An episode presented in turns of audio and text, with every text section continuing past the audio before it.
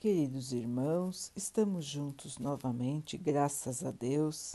Vamos continuar buscando a nossa melhoria, estudando as mensagens de Jesus, usando o livro Fonte Viva de Emmanuel, com psicografia de Chico Xavier. A mensagem de hoje se chama Apóstolos. Porque tenho para mim que Deus, a nós, apóstolos, nos pôs por últimos como condenados à morte, pois somos feitos espetáculo ao mundo, aos anjos e aos homens. Paulo 1 Coríntios 4, 9. O apóstolo é o educador por excelência. Nele residem a improvisação de trabalho e o sacrifício de si mesmo, para que a mente dos discípulos se transforme e se ilumine rumo à esfera superior. O legislador formula decretos que determinam o equilíbrio e a justiça na zona externa do campo social. O administrador dispõe dos recursos materiais e humanos, acionando a máquina dos serviços terrestres. O sacerdote ensina ao povo as maneiras da fé em manifestações primárias. O artista embeleza o caminho da inteligência, acordando o coração para as mensagens construtivas que o mundo possui em seu conteúdo de espiritualidade. O cientista surpreende as realidades da sabedoria divina criadas para a evolução da criatura e revela-lhes a expressão visível ou perceptível ao conhecimento popular. O pensador pergunta, sondando os fenômenos passageiros. O médico socorre a carne doente.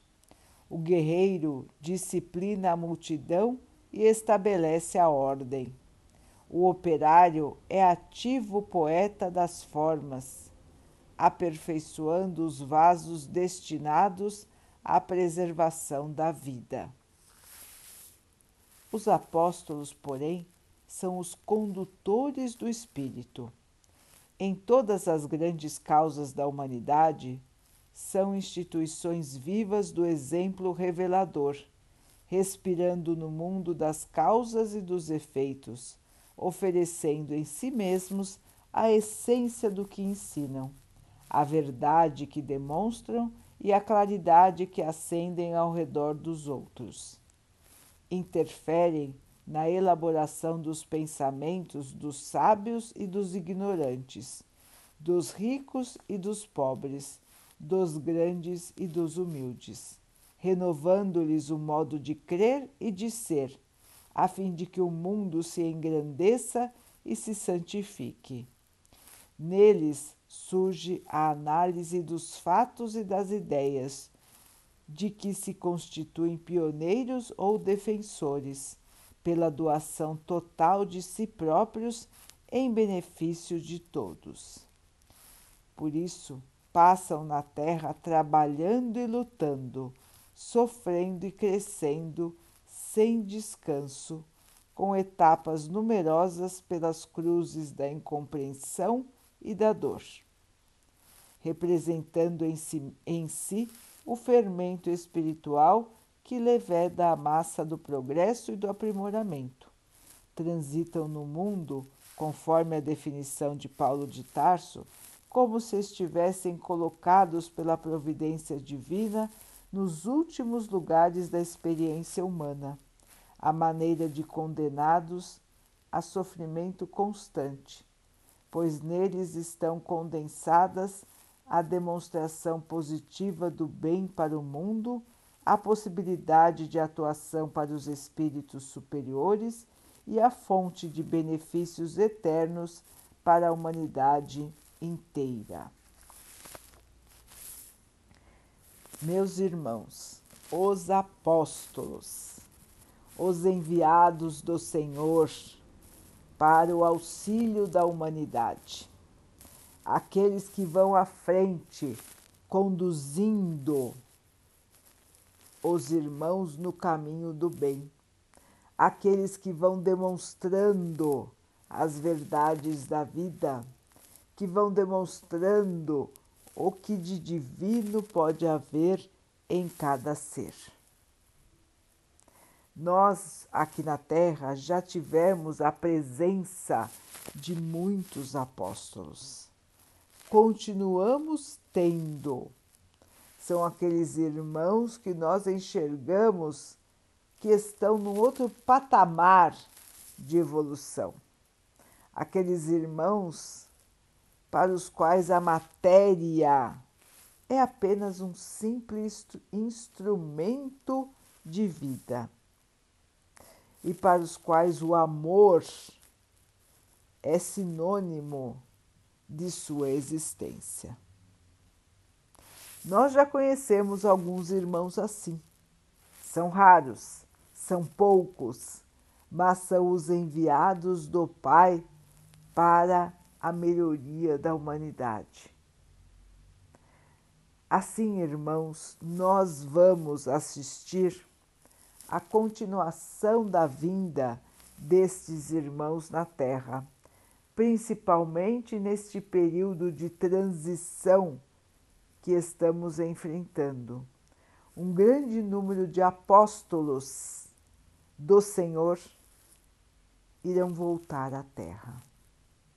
Ou estarão aqui pela primeira vez, vindos de esferas superiores justamente para nos auxiliar nesta transição, nesta melhoria de patamar espiritual da Terra.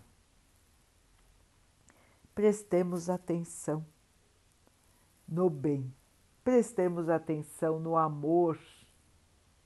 Vamos analisar as falas, vamos analisar os comportamentos que devem ser igual, iguais às falas e devem conter só o amor, a fé, aos princípios do bem.